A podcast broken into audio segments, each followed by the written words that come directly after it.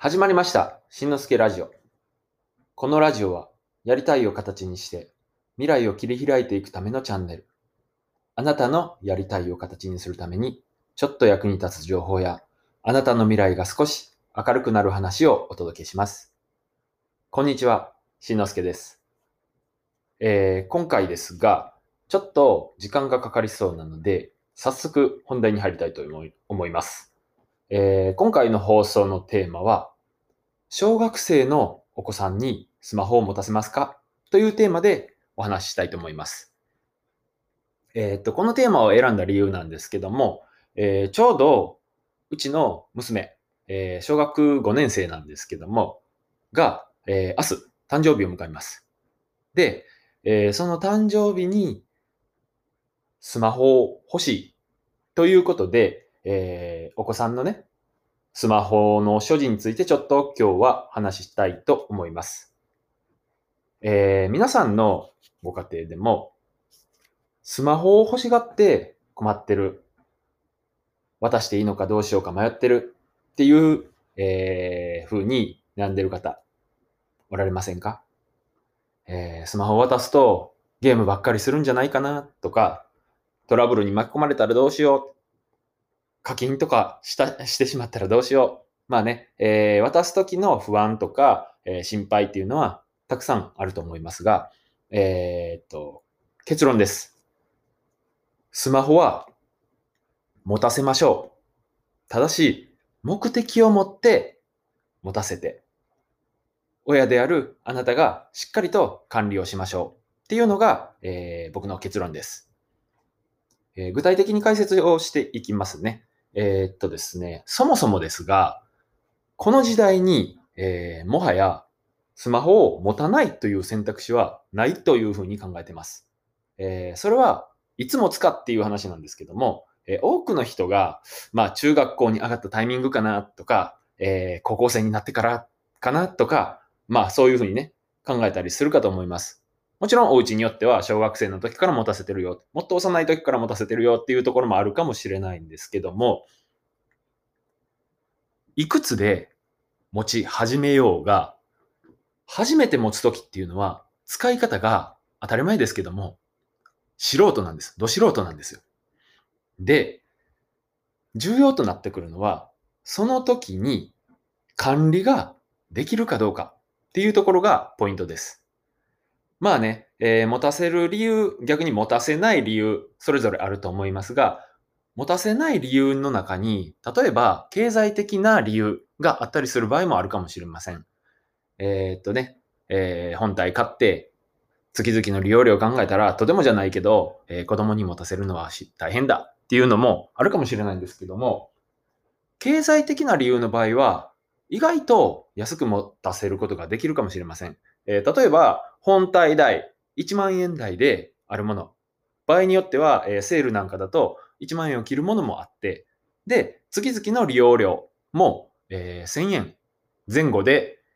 あるんじゃないかな。えーっと、まあ、会社によれば、えー1000円を切るところもあるかもしれません。まあ、その程度なので、えーよっぽど経済的な理由、ね、えー深刻な状況じゃない限り、えー持たせるっていうこと自体は、そうしんどくないんじゃないかなっていうふうに思います。ただ、えーここで、えーっとですね、欲しいって言うから与えたっていうような、えー状態。これは絶対にやめてください。子供が欲しい欲しい、どうしても欲しいというから与えたものの、えーその後はわからないっていうのはあまりにも無責任です。で、えーっと、しっかりと管理しましょうっていう話をしたんですけども、実際のところ、管理するのはそれなりに大変です。労力もいります。で、えーっと、管理の方法についてですが、えーたくさん、えっとね、管理するためのアプリっていうのがあったりします。えっと、うちで、あ、実は、もともと、うちの子には、えースマホを持たせてたんです。うちは、えー子供が3人いて、上の子が中学1年生で、2番目が小学5年生。一番下が小学1年生なので、1年生の男の子は、あ、ごめんなさいね。一番下の子は、えーまだスマホ自体に興味を持ってる様子はないんですけども、えーっと、上の2人に、え関しては、二人で一台という形で、えっ、と、まあ、連絡用にね、持たせてあったんです。で、その、えー管理法は、アプリで iFilter っていうものがあります。他に使ってるアプリ。まあ、うちはね、ディナータイムプラスっていうものも使っています。この二つを、まあ、組み合わせて、自分のね、えー管理のしやすいようなやり方をやってるんですけども、他にもインターネットでパッと検索しただけでも、えー Google ファミリーリンクっていうものもあって、これなんかも使いやすそうな感じです。えーっと、まあ、こういうのを総称してフィルターアプリなんて呼び方をしたりするんですけども、フィルターアプリは、えーっと、それぞれいいところ悪いところ、使いやすいところ、使いにくいところがあると思うので、まあ管理のしたいやり方に合ったもの、えー無料のものから有料のものまであります。えー上手に選んで使ってもらいたいんですけども、えーっとですね、東京都の保護者を対象とし、東京都在住の保護者を対象とした小中学生の子供を持つ親2000名を対象とした調査があるんですけども、今言った、えー僕が言ったようなフィルターアプリ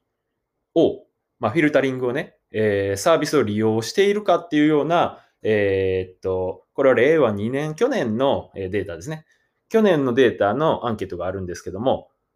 設定しているが44%、加入しているが設定はしていないが13.6%、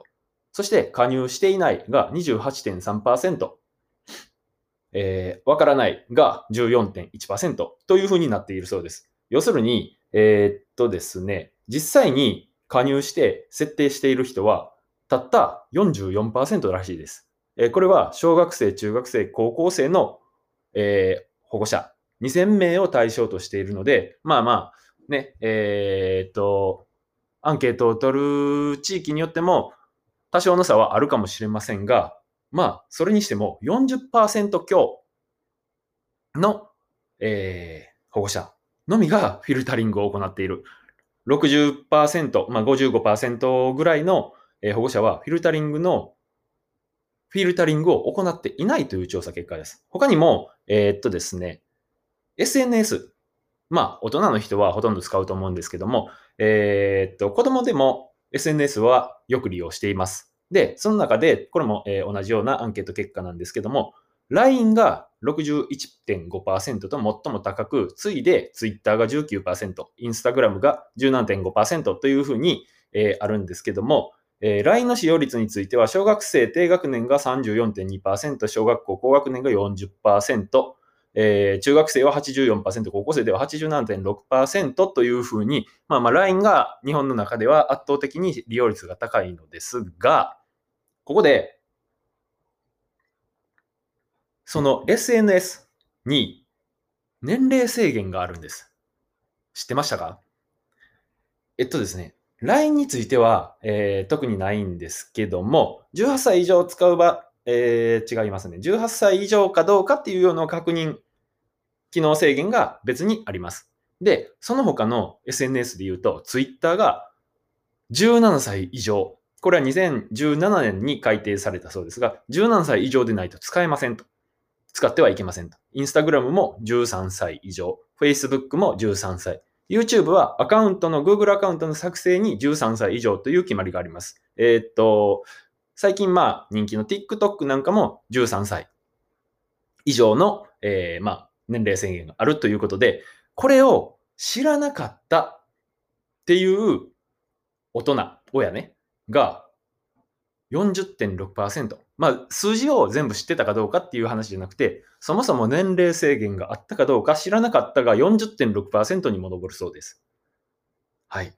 で、えーっとですね、まあ、他にもたくさんのアンケートの結果があるんですけども、今、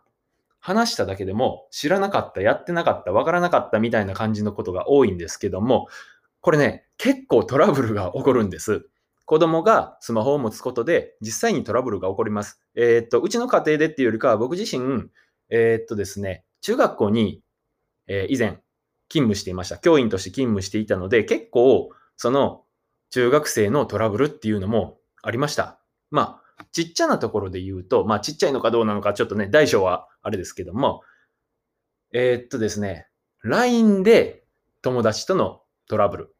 友人関係のトラブル、グループ LINE での、えー、まあ言ったら、えー、なんて言うんですか？えー、っと、一人、いじめられてるという表現がどうかわからないですけども、えー、はみ出さ、えー、のけ者にされているというようなことがあったりだとか、その他にも知らない人と、えー、っと、SNS で連絡をやり取りしてあったとか、まあ、大きなトラブルに巻き込まれるっていうことは、僕がいた、えー、勤務していた学校ではなかったんですけども、全国でね、見るとそういったトラブルもたくさんありました。なので、やっぱり親がしっかりと管理をしてあげないといけないっていうのはこれは大前提です。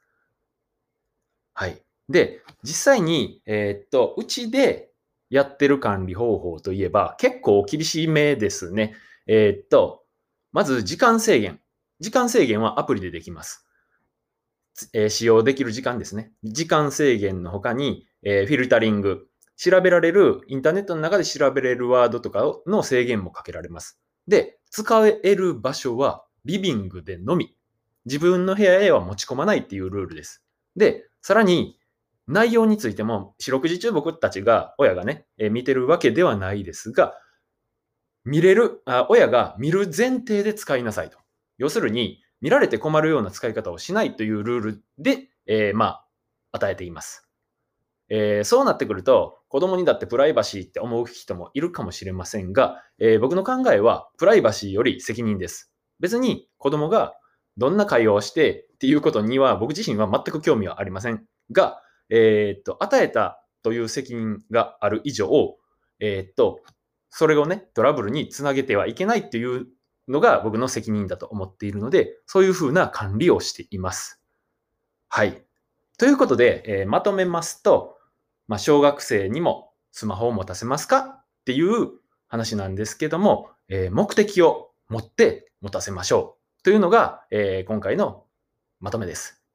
まあ、目的っていうのは連絡用に持たせるのか、調べ物用に持たせるのか、YouTube 用、ゲーム用、まあいろいろあると思いますが、あなた自身がしっかりと目的を持た,、えー、持った上で持たせる。うちの場合は、えー、この時代に使えないっていう状況はできれば避けたい。だったら管理ができるうちから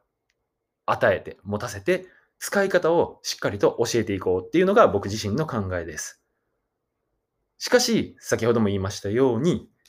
管理はそれなりの労力がいります。で、そんなことを言っても管理の仕方がわからないよっていう人もいるかもしれませんが、そこはしっかり勉強してください。それが、えー、与える責任です。どうしてもそれが無理なのであれば、与えない方がいいかもしれません。い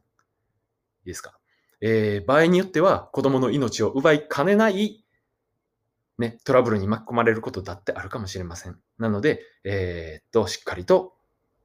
ね、お家の方、あなた自身が勉強して、それで渡しましょう。他にも、そういう、なんて言うんですか、話せるような子供とね、これを持たせる理由はこうだよとか、これはこういう危険があるよとか、こういう使い方が必要だよとか、まあいろいろと、で、トラブルにあった時に何かトラブルはないかとか、そういうふうな話せる関係づくりっていうのも、えー、っと、非常に大事だと思います。はい。えー、やっぱりね、ちょっと長くなってしまいましたが、今回の話は、えー、っと、え、こういう形で終わりたいと思います。え合わせて聞きたいということで、え管理、ね、さっきはね、管理をしろって言うけど、何から始めたらいいかっていう人におすすめなのが、え過去放送の、え最初の一歩を踏み出すための2つのステップっていうお話があるので、え紹介しておきます。またリンクを貼っておきますので、よければ聞いてください。ということで、え今回の放送は、小学生のお子さんにスマホ、え、スマホを持たせますかというテーマでお送りしましたが、いかがだったでしょうか？えー、随分早口になってしまったと思いますが、あぼちぼち15分になりますね。はい、長くなってしまいました。最後まで聞いてくださった方、ありがとうございました。えー、いいねやコメント、フォローいただけると励みになります。えー、今回も最後まで聞いていただきありがとうございます。次回の放送でもお会いしましょう。えー、今日もあなたのやりたいが形になっていくよう応援しています。それじゃあまたね。バイバイ。